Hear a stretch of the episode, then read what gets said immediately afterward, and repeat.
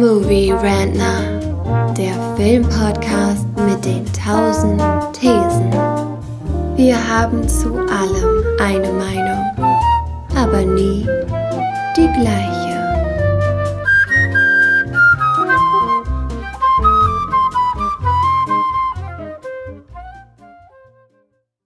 Frührentner. Das Format, in dem wir über aktuelle Filme, Serien und Streaming-Events reden. Ganz frisch von eurem Fernseher oder Laptop in eure Ohren. Und so reden wir heute über Kenobi Part 5, die vorletzte Folge vor dem Serienfinale nächste Woche Mittwoch. Und wie ihr das schon gewohnt seid, wie immer mache ich das mit dem Star Wars Fan und Keeper of the Lore mit Thomas. Hallo Thomas. Hi. Ja, Thomas, ähm, ich nehme mal mein Fazit dieser Folge so ein kleines bisschen vorweg. Mhm. Sie hat mir an sich gut gefallen, aber es gibt zwei riesige Facepalm-Momente. Also Momente, wo man sich selber mit der nackt, flachen Hand ins Gesicht hauen möchte. Ähm, ja, und die, welche das sein werden, werde ich natürlich gleich im weiteren Verlauf dieser Folge hier so ein bisschen aufdröseln. Wie ist denn dein Vorfazit? Ähnlich. Also äh, war eigentlich eine ganz gute Folge. Aber manche Sachen, ja, waren einfach ein bisschen schmerzhaft. Okay, ja, dann bin ich mal gespannt, ob wir auf dieselben Sachen schmerzhaft reagiert haben oder nicht. ähm, ja, ähm, nach dem obligatorischen Flashback, der am Anfang immer kommt, sehen wir dann, dass das Spaceship von Kenobi und seinen Kompagnons da eben nicht auf direktem Weg nach Alderaan geflogen ist, wie wir es letzte Folge noch vermutet haben, sondern erstmal zu oder nach Jabim fliegt. Wurde aus irgendeinem Grund erklärt, warum sie das tun? Nee. und genau das ist eben auch so schon so ein Problem. Ich verstehe es nicht so ganz. Ja, also ich mir halt vorstellen kann, aber da müsste man jetzt eine Spacekarte haben, dass das Schiff halt einfach nicht so weit äh, Reichweite hat, um das Alderan zu kommen. Und mhm. sie deswegen quasi einmal da vielleicht auftanken oder Schiff wechseln müssen oder sowas. Das wäre vielleicht eine Erklärung. Oder dass sie halt erst Tala und Co. rauslassen wollten und dann mit Leia nach Aldebaran fliegen. Äh, nicht Aldebaran, sondern nach äh, Alderan fliegen wollten. Ähm, ja, aber es wird nicht erklärt in der Serie, ne? Weiß es auch nicht so genau. Ich tippe mal, du, ähm, du hast eben recht, dass die wahrscheinlich eben äh, entweder auftanken mussten oder vielleicht aus irgendeinem Grund wollte Kenobi diesen Pass kennenlernen. Macht nur einfach nicht wenig, nicht viel Sinn, dann Leia damit zu nehmen. Ja, und gut, dafür braucht man auch den Tracker nicht, ne? Also du weißt doch, wenn du auf der Flucht vor dem Imperium bist, dann geh doch nicht auf genau den Planeten, wo sie dich aufgelesen haben beim letzten Mal. Nee, von Jabim wusste das im Empire ja noch nichts. Das ist nicht der Planet, wo sie Leia gecached haben. Okay, der andere Planet war der, wo sie auf diesem Planwagen fahren mit Zach Braffs Charakter, Frank. Genau, genau. Und wo sie Tala kennenlernen. Richtig. Ja, okay, das sind zwei verschiedene, das macht dann schon mal Sinn. Und Jabim ist dann so ein bisschen die Heimatstation des Pars quasi. Genau, genau. So habe ich das zumindest verstanden. Ja gut, da liefen ja einige von denen da rum in irgendwelchen geheimen Basen. Ja. Bases. Also es scheint eben so eine Zwischenstation zu sein für diesen, ja, was es ist ja im Endeffekt so eine Underground Railroad, äh, wo dann eben die angekommenen Flüchtlinge verteilt werden auf in ihr neues Leben. Sowas in der Richtung scheint es ja zu sein. Hm. Deswegen eben auch so diese Sammlung von äh, Lightsaber und Jedi-Roben. Hm. Ja, und da treffen sie dann wieder auf alte Bekannte, nämlich auf äh, Hadja, heißt der, glaube ich. Also den mhm. Trickbetrüger, den wir zunächst auf Daiju äh, kennengelernt haben in Folge eins oder zwei, eins oder zwei, mhm. zwei, zwei, äh, wo er versucht hat, diesen, also, also einen Jedi zu imitieren quasi. Aus irgendeinem Grund ist man jetzt bester Freund mit dem und vertraut dem. Sogar so weit, dass man ihm nachher Leia anvertrauen wird.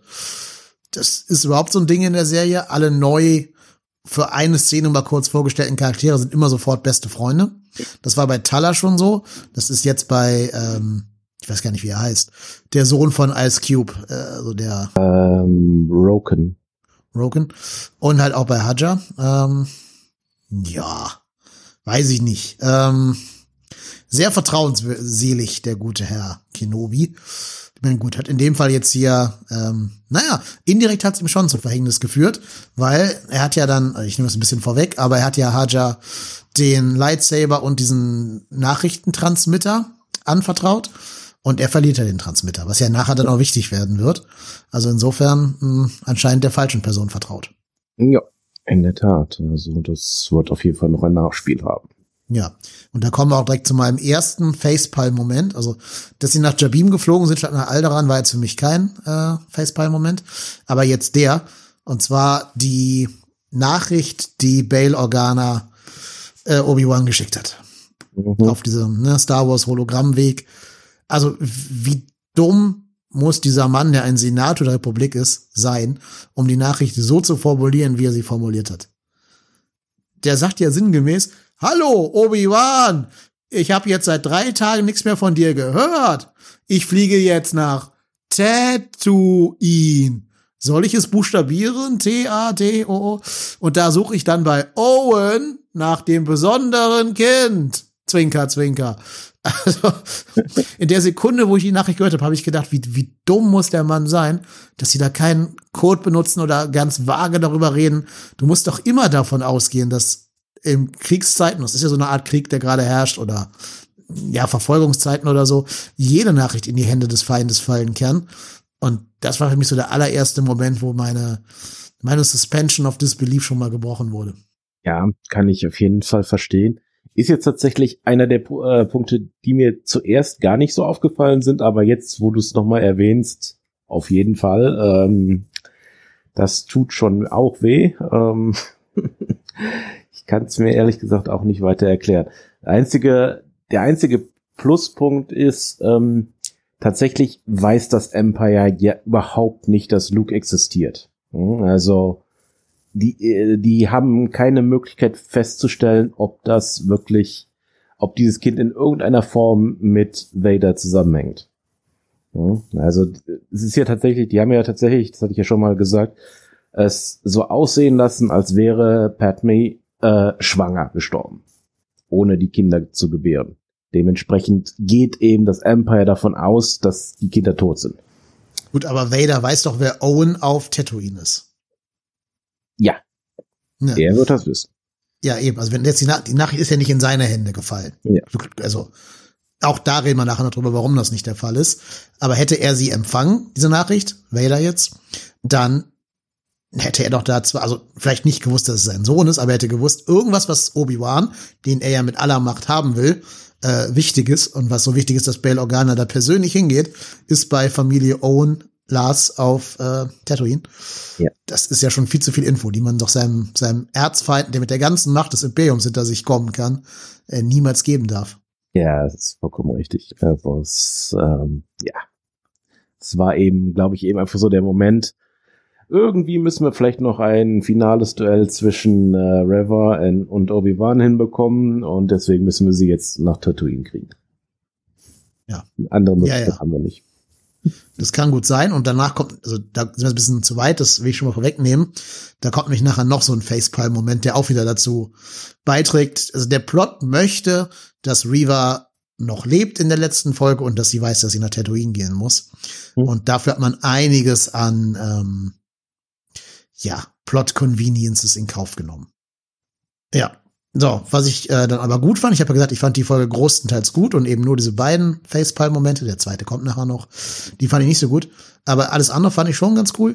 Gerade diese diversen Flashback-Sequenzen, wo man jetzt endlich mal wieder ähm, Hayden Christensen als Anakin sieht, wenn auch nicht als ähm, Anakin, der so alt ist wie Hayden Christensen, also als so knapp 40-jährigen Mann, sondern es muss ja irgendwann vor Attack of the Clones spielen, dieser Flashback, weil er ja noch zwei Hände hat und noch dieses Jedi-Schwänzchen da, also diesen Pferdeschwanz hinten hat. also diese Braids auf Englisch, ne?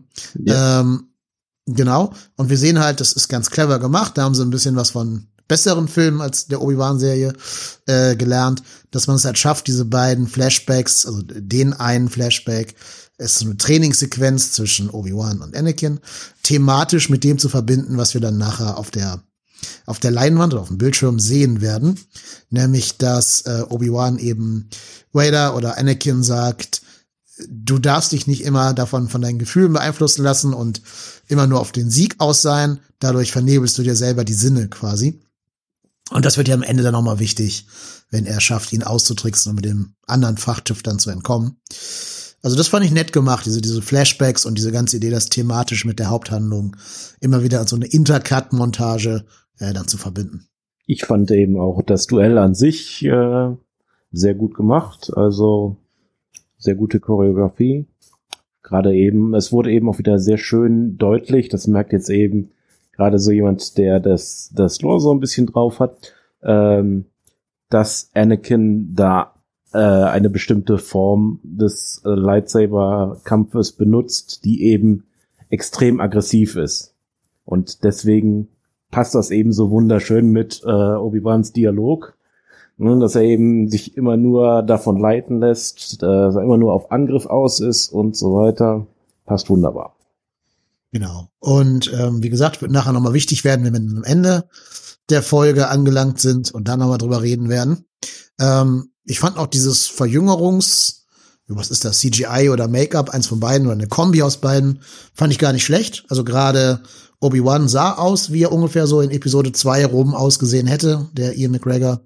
Ähm, ja, aber Hayden Christian hast schon gesehen, dass es kein 19-Jähriger ist, der da auf dem Bildschirm zu sehen ja, ist. Gut. Aber ich habe schon Schlimmeres gesehen, was, was so Verjüngerungs-CGI angeht. Ich wollte gerade sagen, der Tarkin in Rogue One war wesentlich schlimmer. Absolut. Ähm, jetzt haben sie auch neue Techniken benutzt. Ne? Tarkin war ja noch einfach CGI. Jetzt benutzen nutzen die ja so eine Deepfake-Technologie, die äh, das hat ein YouTuber gemacht damals, als ähm, in der letzten Folge von Staffel 2 von äh, Mandalorian, da ist ja Luke Skywalker aufgetaucht als junger Mann. Und da hatten sie damals noch CGI benutzt. Und dann hat ein YouTuber das Ganze nochmal als Deepfake rekreiert. Und das sah einfach viel besser aus als das offizielle Disney-Produkt. Und daraufhin hat Disney diesen YouTuber eben direkt ähm, rekrutiert. Und jetzt uh. macht der quasi die ganzen Deepfakes für Star Wars. Okay. Ja. Also, man kann eine Karriere über YouTube machen, liebe Kinder. Ja, und das hat er hier wahrscheinlich auch gemacht, deswegen sah das relativ überzeugend aus. Gut, dass man halt aus einem 40, 40-Jährigen keinen 19-Jährigen machen kann, ist, glaube ich, verständlich. Da ist es halt leichter, aus dem 50-jährigen Obi-Wan einen 30-jährigen Obi-Wan zu machen, glaube ich. Ja, klar. Ja. Aber war okay. Also hat meine, hat mich jetzt nicht in irgendeinen Uncanny Valley gestoßen. Insofern alles gut. Ja, und wie gesagt, auch cool gemacht. Auch die anderen Flashbacks waren ganz nice mit der, also wir erfahren dann später im weiteren Verlauf der Folge, dass Reaver in der Tat, äh, ne, Captain Obvious, ähm, halt eines der Kinder war, das von Anakin, während der Order 66 in Episode 3 hätte umgebracht werden sollen. Sie hat's überlebt, indem sie sich totgestellt hat.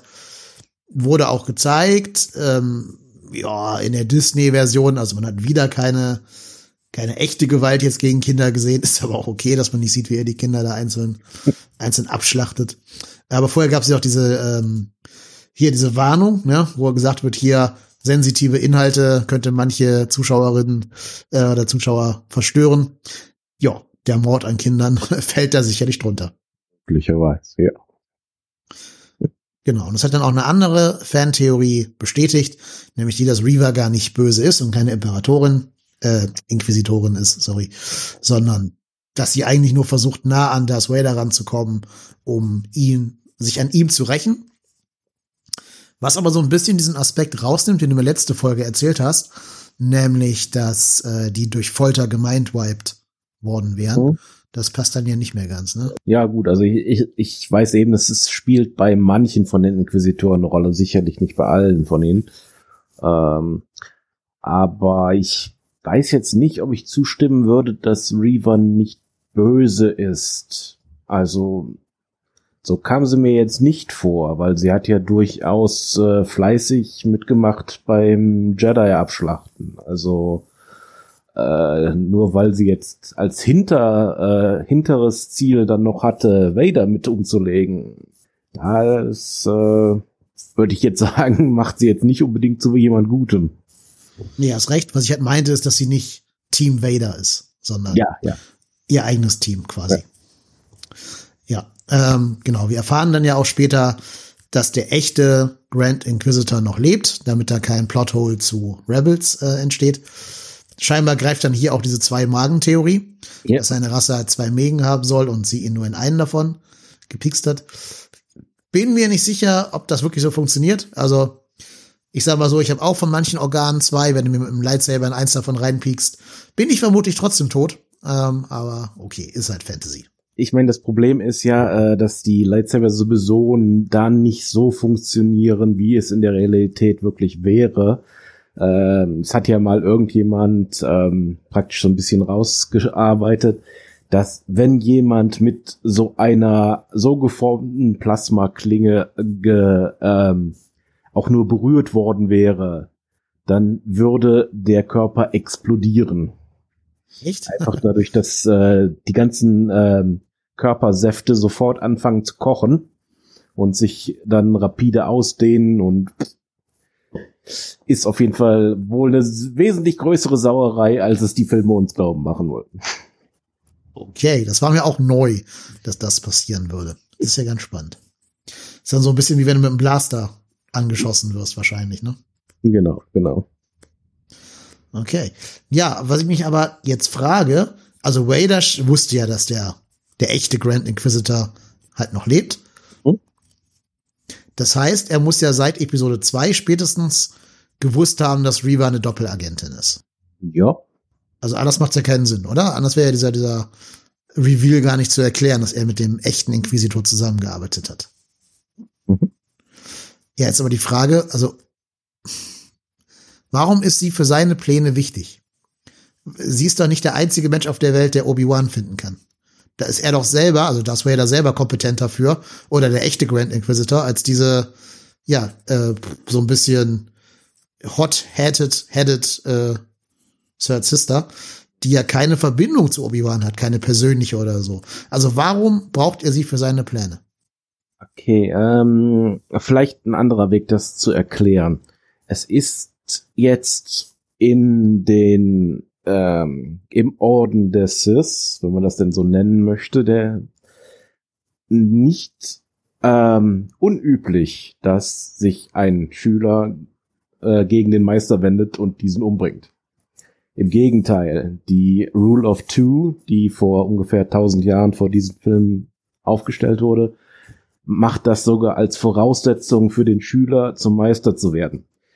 Dementsprechend ist der Gedanke, also ist äh, die Idee, dass Vader was gegen Reaver unternehmen würde, nur weil sie vorhat, ihn umzubringen, an sich falsch. Denn so läuft das nun mal einfach bei denen. Hm, so könnte man das jetzt zumindest zum Teil erklären. Also es ist, ist einfach tatsächlich so. Ähm, Von Palpatine wissen wir ja aus Episode 3, dass er seinen Meister damals umgebracht hat. Denn, da, als er Anakin ja die Tragödie von Darth Plagueis the Wise erzählt.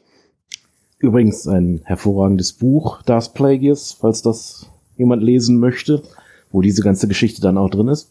Aber ähm, ja, also ich glaube eben, diese, diese Gedanken vom Mord an Vader, das würde ihn jetzt noch nicht davon abhalten, sie auszunutzen.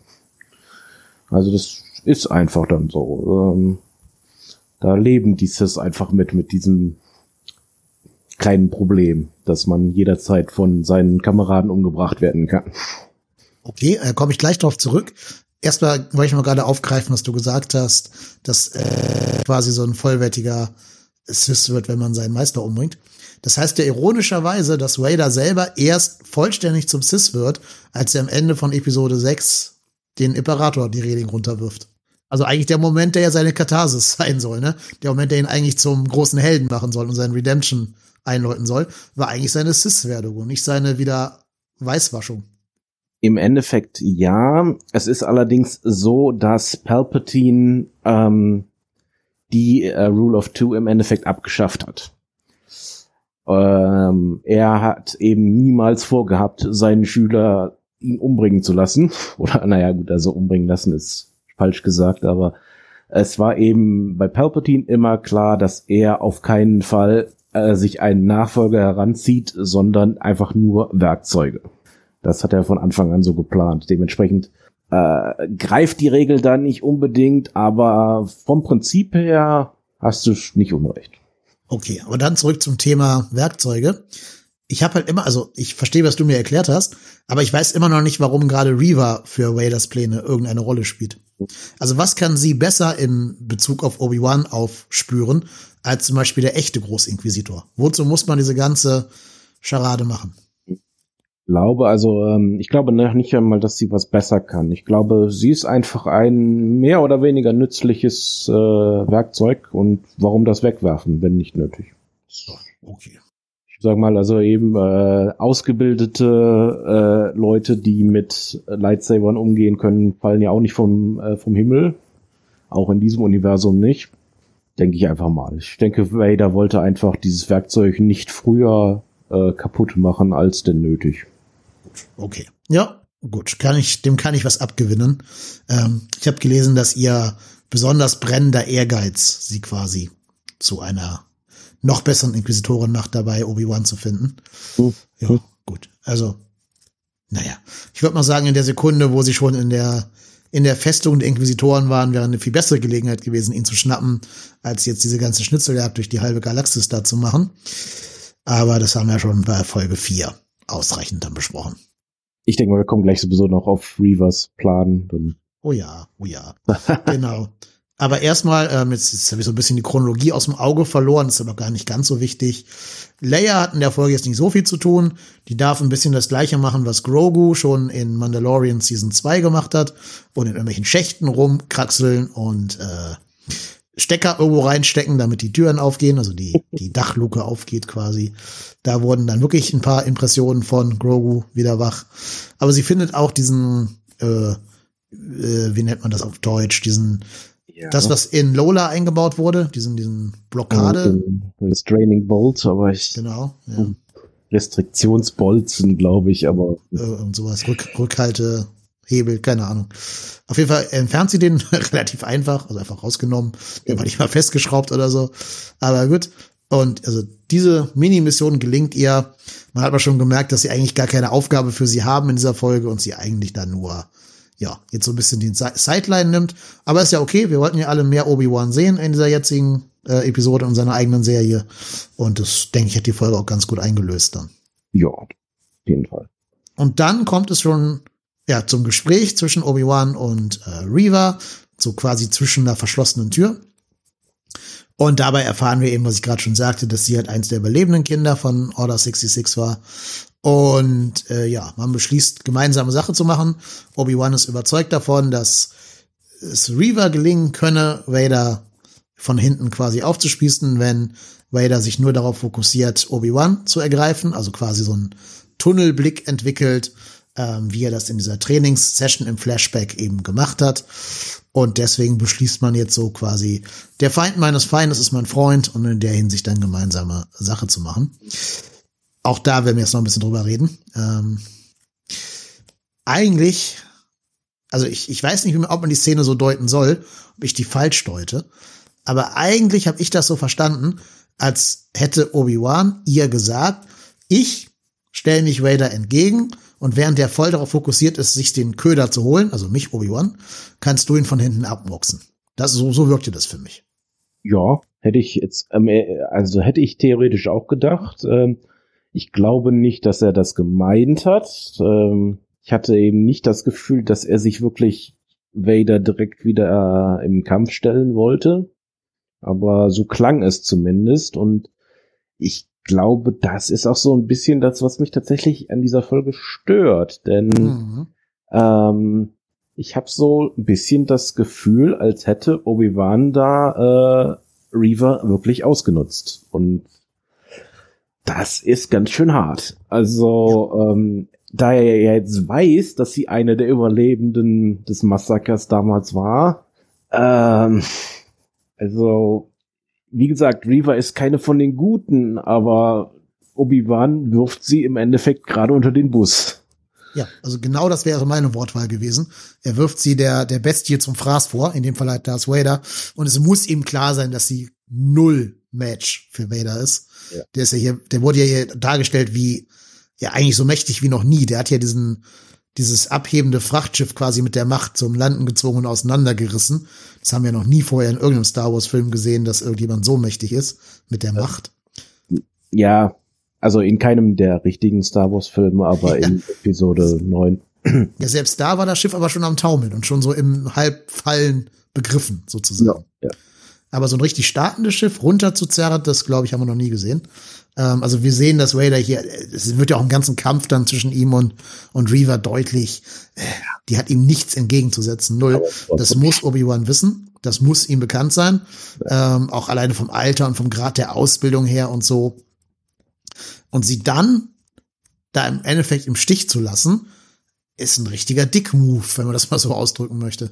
Ja, doch. Also so kam mir das auch vor. Das ähm, ist schon hart. Also so kannte man Obi-Wan eigentlich nicht. Das ist, ähm, also vielleicht war es anders gemeint, ähm, möglich. Aber es stößt mir schon irgendwie komisch auf. Ja, und also wenn es anders gemeint war, dann gab es doch keinen Plan. Also, yeah. wenn es anders gemeint gewesen sei, dann war der Plan doch, also ich hau ab und du erledigst ihn dann bitte. Die hat ihm ja nicht mal Zeit erschafft oder so. Das, also, dass man irgendwie sagt, das wäre jetzt so ihr, ihre Redemption-Nummer, wie sie äh, den fliehenden Jedi oder, oder Rebellen da halt die nötige Zeit erkauft. Auch nicht. Er hatte ja gesagt, ich lenke ihn ab und du musst ihm dann von hinten eins überbraten, mehr oder weniger. Und ja, er wird nicht abgelenkt, Vader. Bis sie da ankommt, ist das Schiff schon längst weg und Vader hat genug Zeit, sich wieder darauf zu besinnen, dass sie von hinten kommt. Äh, da, da vergehen ja wirklich Sekunden dazwischen. Mhm. Und deswegen geht der ganze Plan ja auch katastrophal schief. Äh, vor allen Dingen, also das ist eben auch so eine Sache, du kannst einen ausgebildeten Jedi nicht so überraschen.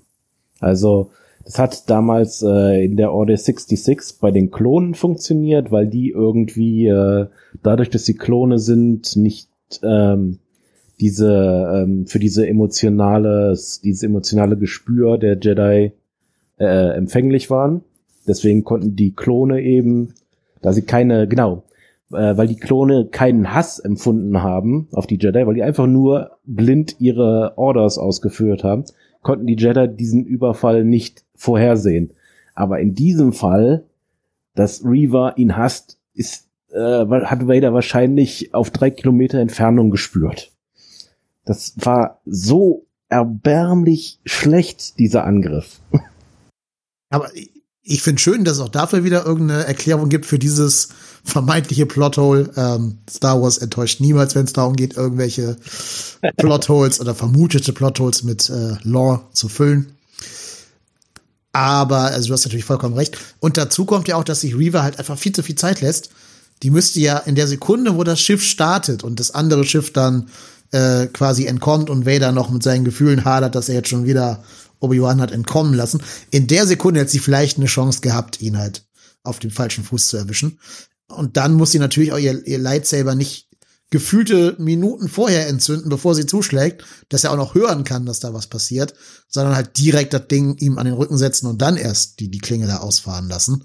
Die, äh, die eine gute Szene, die in Episode 8 vorkam, wo Kylo Ren den Lightsaber fängt ihn dann dem äh, Typen, der ihn festhält, so an den Kopf fällt und einfach nur einmal eine Sekunde Ding an und aus und der Typ gibt um. Genauso funktionieren diese Teile ja. Ich dachte, du wolltest jetzt sagen, die beste Szene wäre, wie er Snoke umgebracht hat, weil das mich sehr daran erinnert hat. Nee, nee, nee, aber naja. Ja, also ich weiß es nicht, ob die Serie das wirklich weiß, welche Implikationen sie da für die Figur Obi-Wan geschaffen hat. Ich mhm. sehe da jetzt keinen rein guten, keine rein gute Figur mehr drin. Äh, das ist ja schon fast so, so eine Dark Jedi Nummer eigentlich. Aber ich glaube, das wird die Serie ab jetzt nie wieder thematisieren, dass das so war. Auch, also ich sag mal also sicherlich ähm, die Jedi sind jetzt nicht unbedingt eine blütenweiße Organisation, so kann man das ja nicht sagen, aber das war schon ziemlich dark.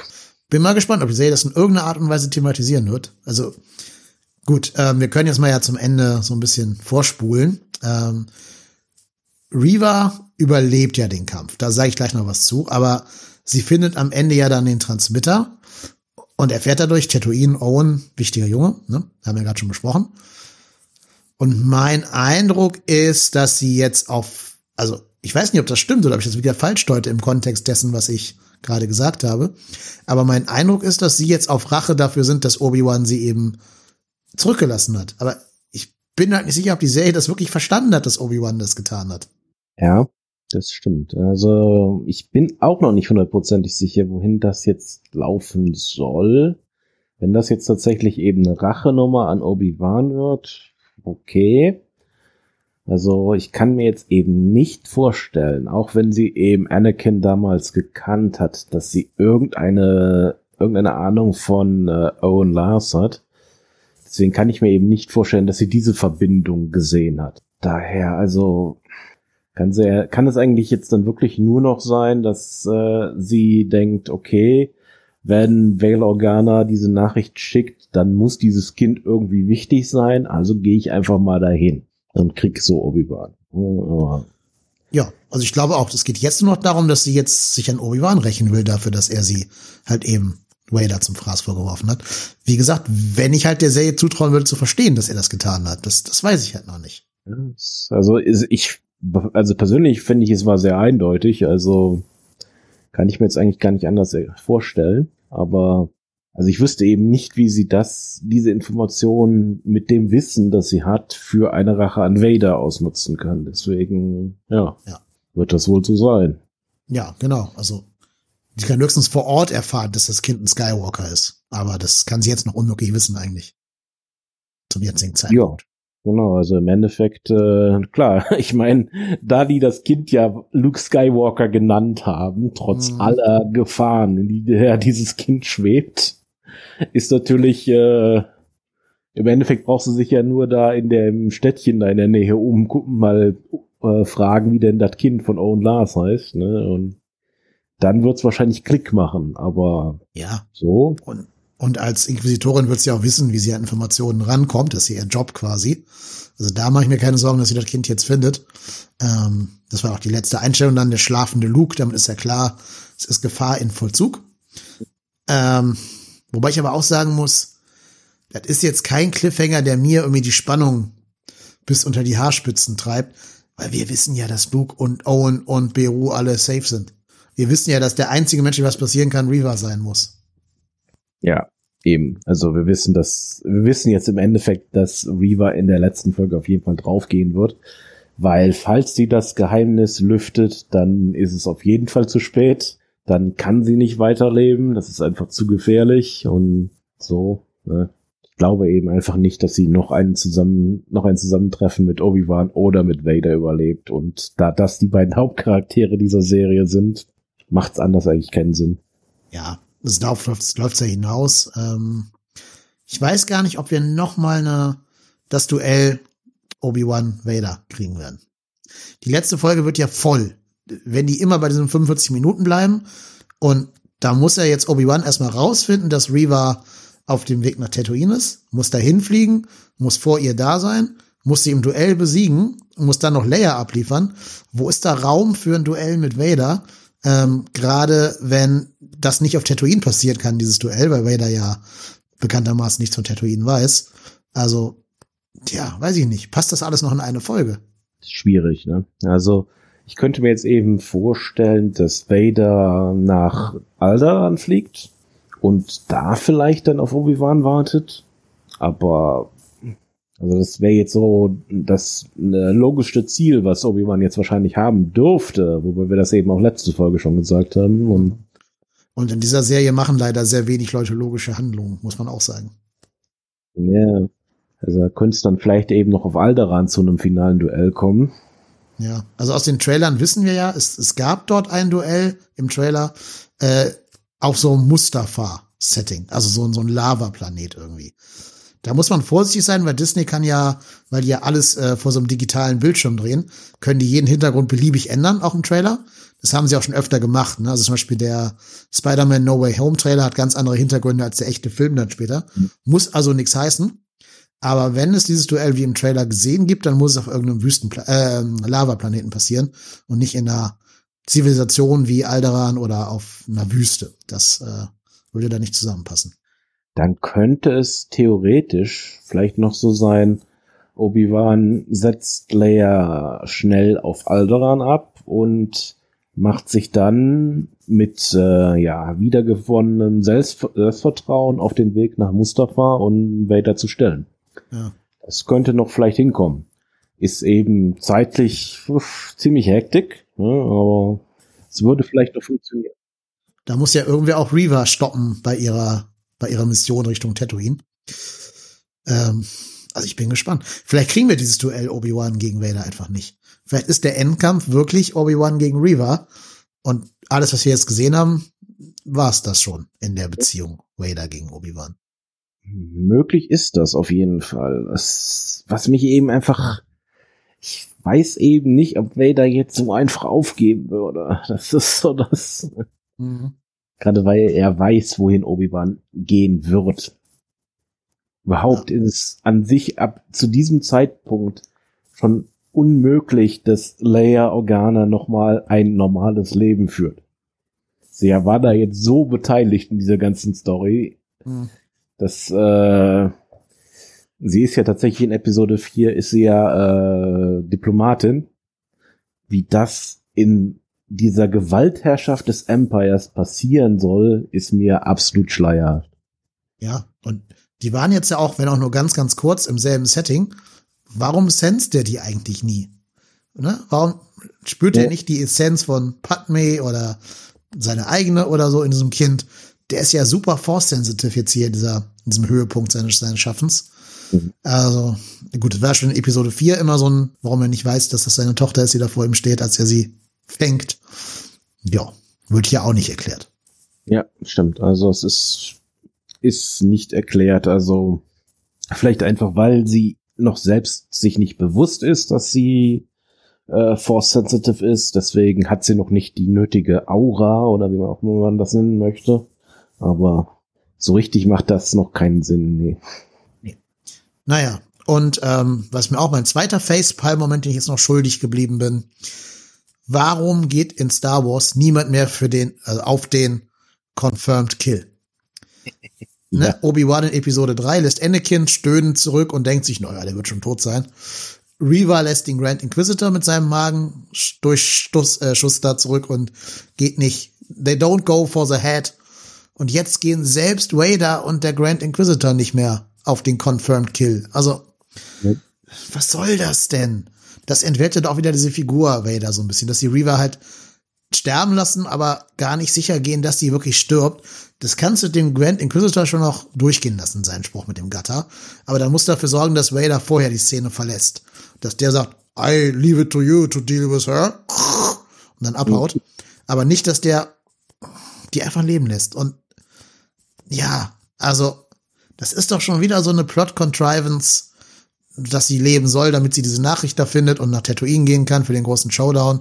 Aber das hat doch wieder nichts mit den Charakteren zu tun. Ja, stimmt. Also, ähm, ich sag mal, erklären kann ich es eben einfach nur so, dass Vader eben sich bewusst ist, dass diese Frau keinerlei Risiko für ihn darstellt. Er könnte die wahrscheinlich noch im Schlaf besiegen. Und dementsprechend ist es ihm einfach schnurzegal, was aus ihr wird. Ja. Ist, äh, ist sicherlich so ein bisschen Cope, ne, aber. Hm. Ja, man kann immer viel mit der Hybris von, von Bösewichten erklären, aber ich sag mal, den Vader, wie wir ihn kennen, der geht einfach nicht das Risiko ein, dass irgendwer in zehn Jahren der große Meister wird, der ihn besiegen könnte. Ja, das stimmt schon. Also du hast definitiv recht. Ähm, ist einfach ein großes Problem, wenn man die Charaktere so ähm, umdrehen muss, damit sie bestimmte Charaktere am Leben lassen, in, statt dass man das Ganze eben so schreibt, dass die Charaktere aus logischen Gründen überleben. Das ist eben einfach schwierig. Zeugt nicht unbedingt von viel Talent da, da hätte es Möglichkeiten gegeben, wie man es eleganter hätte lösen können. Wirklich halt, dass man Vader abhauen lässt und dann der Grand Inquisitor halt diese Entscheidung trifft, sie im Gatter liegen, liegen zu lassen. Aber äh, ja, nicht mit, mit Vaders Anwesenheit. Wir sind noch gar nicht groß auf das Duell zwischen ihm und Reva eingegangen. Äh, me mega gut choreografiert, fand ich. Ähm, auch sehr gut inszeniert. Es war einfach von vornherein klar, wie, wie überfordert Reva mit Vader ist und wie wenig anstrengen er sich muss, um ähm, sie halt einfach nur ja, wie so eine Katze, die mit der Maus spielt quasi. Ja. Er entwaffnet sie, glaube ich, zweimal, gibt ihr sogar einmal die Waffe wieder. Wir sehen so ein bisschen Inquisitoren-Lightsaber-Tricks mit äh, Doppelklinge und diesem, diesem Rotieren, was sie ja auch in, ich glaube, Rebels machen. Ähm, man sieht, dass man das in zwei brechen kann und dann zwei Lightsaber hat. Das war alles sehr cool gemacht und das fand ich auch echt ein, ein Highlight der Folge, dieses zweite Duell. Ja, also äh, auf jeden Fall. Äh, ich persönlich finde eben diese Inquisitor Lightsaber unglaublich peinlich. Immerhin sind sie nicht geflogen in der echten Serie jetzt mit, der, mit dem Rotieren. Ja, stimmt. In Rebels tun sie tatsächlich mhm. auch das. Wie so ein Hubschrauber, wie Inspector Gadget quasi. Es ist, es war wirklich schwer, das zu sehen und ähm, ja. Also ich, ich persönlich sehe auch einfach noch nicht die Fun die Sinn, den Sinn dieser Funktion.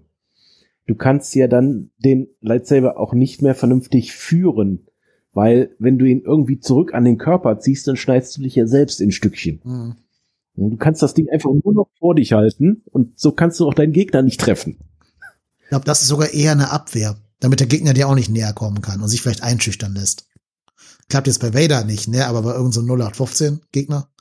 Ja, vielleicht. Also ähm, ich weiß eben, ich glaube, es war auch in Rebels, äh, wo dann schlicht und ergreifend das Ganze aus, äh, ausgeschaltet wurde, indem die auf den Griff gezielt haben mit mhm. den anderen Le äh, Lightsaber und die ungeschützte Hand, weil da ist ja nix. Ne? Also im Endeffekt ist das ja eine große Zielscheibe.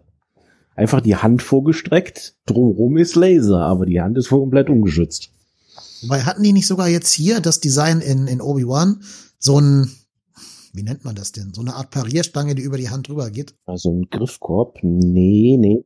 Die haben eben, ähm, die haben eben praktisch einen äh, Halbkreis, der vom äh, Ende des Griffs bis zur Spitze des Griffs geht. Und dieser Halbkreis ist ja praktisch ist eigentlich doppelt, also der kann ausgeklappt werden in einen kompletten Kreis und daran rotiert ja dann die Klinge. Okay. Ja, das, das, so sieht dieses Ding aus. Aber das funktioniert eben für dieses Manöver nicht, weil dann ist ja der Ring aufrecht stehend über deiner Hand, damit eben die Klinge dran rotiert. Und von, von vorne ist überhaupt nichts, was deine Hand beschützt. Okay, verstehe. Gut, äh, ja, trotzdem. Also ich fand den Kampf trotzdem gut. Ja. Alleine, weil der halt so klar nochmal etabliert hat, auch auf welchem Machtlevel Vader sich gerade befindet.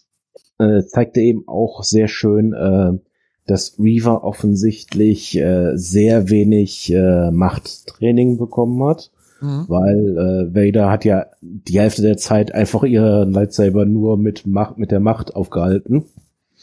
Während sie damit überhaupt nichts getan hat. Sie hat ja einfach nur wild drauf losgeprügelt und keinerlei sinnvolle Aktionen da durchgeführt. Also. Ja. Das waren auch meine Gedanken. Ähm, ich finde es alleine cool, dass Vader halt die Macht benutzt und gar nicht sein eigenes Lightsaber-Ding zieht, sondern halt nur die Macht benutzt, um sie abzuwehren. Die ist es gar nicht wert, dass er sein Lichtschwert dafür äh, den Akku wieder aufladen muss hinterher oder so. Ja. So habe ich das auch interpretiert. Ja, das fand ich echt gut. Und auch wie er die Waffe so nonchalant wieder hinwirft, nachdem er sie entwaffnet hat. Ähm, zeigt halt auch, dass er einfach nichts, aber wirklich 0,0 von ihr zu befürchten hat und dass er das halt weiß. Ja, das ist dann eben auch so einer der Punkte, das ist dann so der zweite Punkt, der mir besonders äh, aufgestoßen ist. Ähm, die, die Logik hinter diesem Plan, den Reaver sich da ausdenkt. Also mal davon abgesehen, dass Obi-Wan sie da im Endeffekt äh, in das Maul der Bestie wirft es gibt doch einen wesentlich, wesentlich besseren Moment, um Vader zu erledigen. Der sitzt doch die Hälfte des Tages in seinem Bagdad-Tank. Mhm. Ohne Rüstung, ohne Waffen. Er hat zwar immer noch seine Machtfähigkeiten da, aber er ist, das ist mehr, man ist ja offensichtlich halt so einem, so eine Halbnarkose im Bagdad. Das wäre doch der Moment gewesen, wo man ihn hätte umbringen können. Ja, ich meine, sie haben immer gezeigt, dass da zwei rote Tempelguards oder so stehen. Ja ich weiß nicht, was, also, was die im Star Wars Lore für, ein, für ein Machtlevel haben. Ob die für Reaver zu knacken gewesen wären in der Kurz Kürze der Zeit, die sie gehabt hätte. Das weiß ich nicht. Also, da bist du, glaube ich, der bessere Ansprechpartner für. Nee, also die haben normalerweise keine, keine Machtfähigkeiten. Das sind einfach nur Elite, Elite-Wächter. Also Palpatine hat sich gerade ja nicht äh, zur Aufgabe gemacht, viele Machtleute äh, heranzuzüchten. Mhm. Überhaupt, dass die Inquisitoren jetzt eben im Nachhinein entstanden sind, ist eigentlich äh, mit dem früheren Kanon schwer zu vereinbaren, weil eben Palpatine eher Macht ähm, Force-sensitive äh, Personen um, hat umbringen lassen, um eben zu verhindern, dass irgendeiner von denen jemals ihm gefährlich werden könnte. Deswegen hat er eben auch da in seiner in seiner persönlichen Garde sicherlich keine ja, okay. ich muss eh sagen, ich, ich bin gar nicht so der Fan davon, dass in allem, was nach Episode 3 kam, noch mehr als ähm, zwei Jedi existieren. Also zum Beispiel auch Ahsoka. Ähm, geht es nicht gegen den Charakter an sich. Ich, ich, dieses ist bestimmt ganz cool. Ich bin mal gespannt, wenn ihre Serie dann kommt, wie sie die darstellen werden. Ich kenne die kaum, weil ich halt Clone Wars äh, nicht gesehen habe und sie quasi nur aus äh, Mandalorian kenne. Aber ich fand die Idee halt cool, dass Anakin tatsächlich derjenige war, der Balance to the Force gebracht hat, weil es am Ende halt noch zwei Sith und zwei Jedi gab. Zumindest dachten wir das am Ende von Episode 3.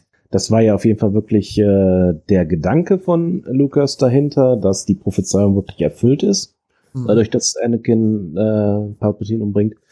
Aber an sich funktioniert es ja nicht, weil es gibt ja zu diesem Zeitpunkt dann tatsächlich keine Sith mehr da Vader ja auch Minuten später drauf geht. Nee, ich meine am Ende von Episode 3. Ach so, Episode 3. Ach so, ja. okay. Mhm, mhm.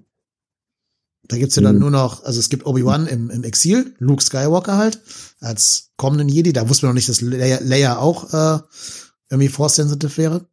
Und es gibt halt noch Palpatine und, und Vader himself, also noch genau zwei und zwei. Und damit wäre die Prophezeiung ja eigentlich erfüllt, wenn es halt nicht jetzt dann in dem ganzen Extended Lore und so weiter auch noch diese ganzen anderen Überlebenden von Order 66 gäbe.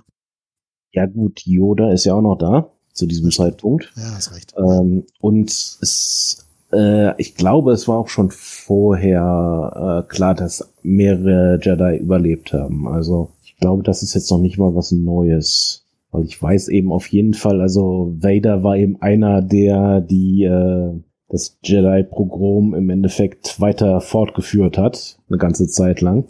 Ja gut, es ist ja alles nach Episode 3, ne? Also das endet ja, ja. wirklich damit, wie er Vader wird.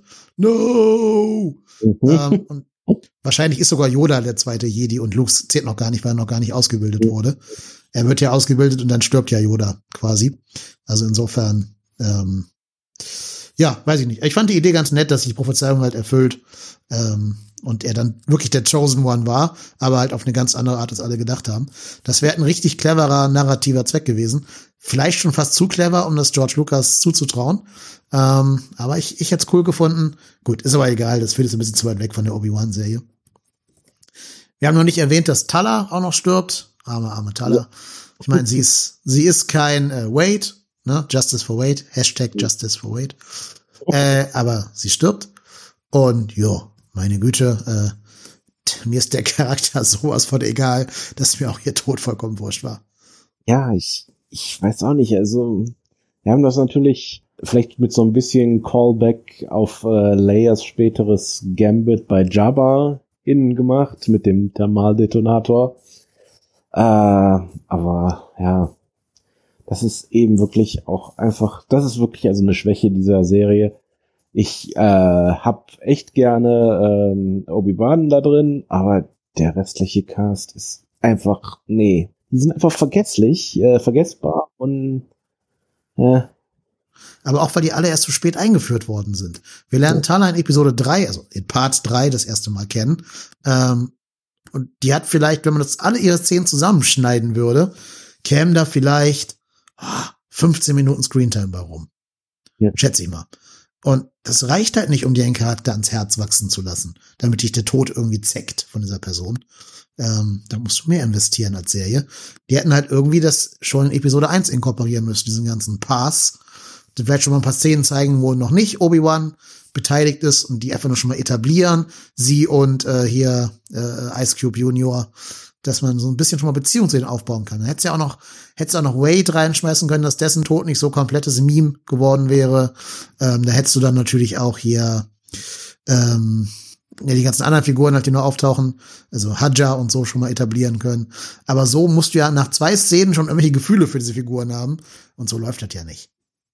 Ja, das ist richtig. Also, das ist eben das Problem einfach, finde ich, mit diesen Kurzserien. Ich finde einfach sechs Episoden ist so wenig für eine Serie. Das, äh, das reicht einfach nicht. Also. Ja, oder, oder wenn dann, machst halt nur About Obi. Also dann führ halt nicht noch eine komplette Rogue One Squad quasi ein. Und also ihr Tod war ja so ein Rogue. One Moment quasi. Also insofern, lass es doch. Also keep it simple and stupid. Mach's um, lass es um Obi-Wan gehen ähm, und dann musst du nicht die Mühe machen, andere Charaktere einzuführen, die du dann halt mit dem Zuschauer näher bringen musst, weil du's Obi-Wan ist ja präetabliert. Den kennen wir alle aus den Prequels, natürlich auch als, als Altmann halt später aus, aus Star Wars Episode 4. Da musst du dir keine Mühe mitmachen. Ähm, mit den anderen Charakteren musst du das und das schafft die Serie nicht. Ja, das stimmt. Also, da bin ich auf jeden Fall bei. Gleiche eben mit Reaver. Ob die jetzt lebt oder stirbt ja. am Ende dieser Richtig. Folge, war mir jetzt auch ziemlich egal. Ja, ja mir auch. Ähm, ja, ich, ich hoffe, dass ich jetzt keinen Shitstorm hier einfange. Ich glaube, sie wird so ein bisschen auch in die, in den Vordergrund gerückt, weil sie halt zwei Checkboxes erfüllt, die Obi-Wan und Vader nicht erfüllt. Also sie ist weiblich und sie gehört einer, gehört einer Minorität an. Ähm, das ist ja bei Disney leider schon in den Compliance Rules mit drin, wie bei Amazon zum Beispiel ja auch. Ähm, Mhm. Ja, und es ist halt schade, wenn sowas, also ich weiß nicht, ob es so ist, es ist nur eine Unterstellung von mir, kann auch alles ganz anders sein. Die Schauspielerin macht's ja auch gut, die kann ja gar nichts für, die, die Moses Ingram oder wie sie heißt. Ähm, aber es ist halt schade, wenn sowas den Figuren im Weg steht, für die du hier bist. Ich bin nicht hier für Reaver, ich bin nicht hier für Wade und ich bin auch nicht hier für äh, äh, Tala, ich bin halt hier für Obi-Wan und Vader. So. Von mir aus noch für Young Leia und Young Luke, meinetwegen. Hätte ich auch nicht gebraucht, aber die kennen wir halt.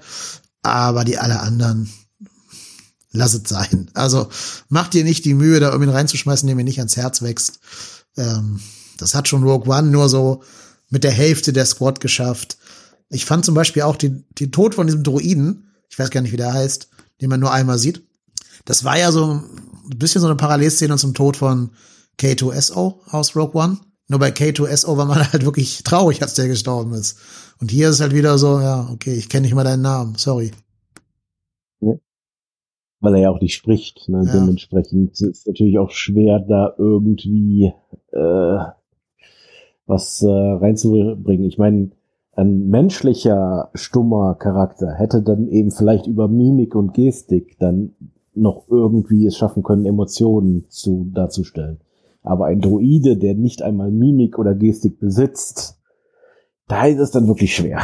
so. Und die einzige Szene von ihm war ja, wie er diese Axt am Rücken hat und überlegt, ob er die, die äh, imperialen Truppen da jetzt abmurksen soll oder nicht. Das reicht ja auch nicht, um da irgendwelche Emotionen zu aufzubauen zu der Figur.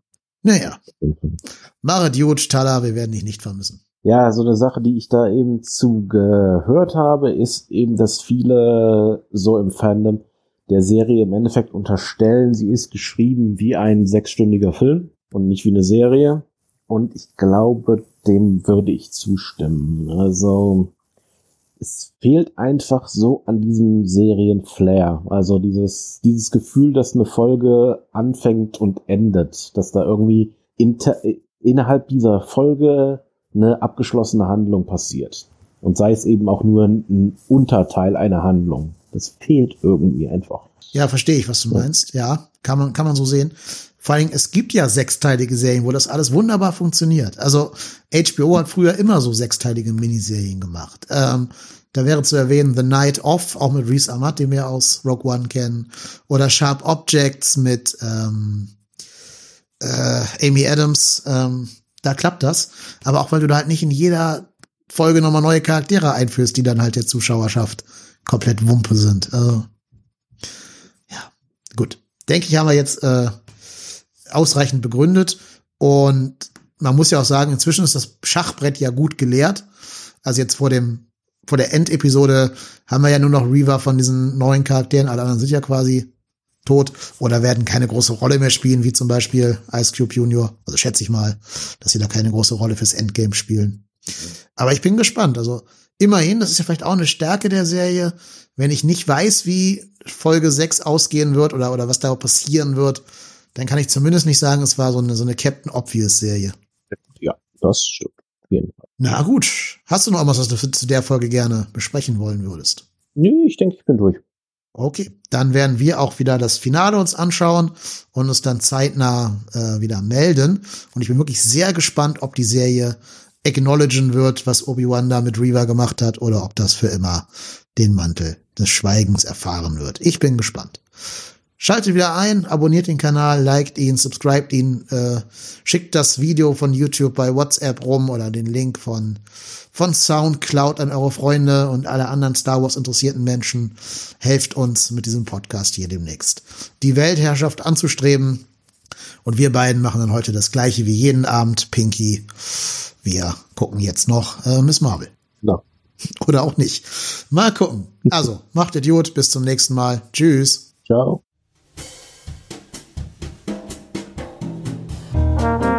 Movie Rantner der Filmpodcast mit den tausend Thesen. Wir haben zu allem eine Meinung, aber nie die gleiche.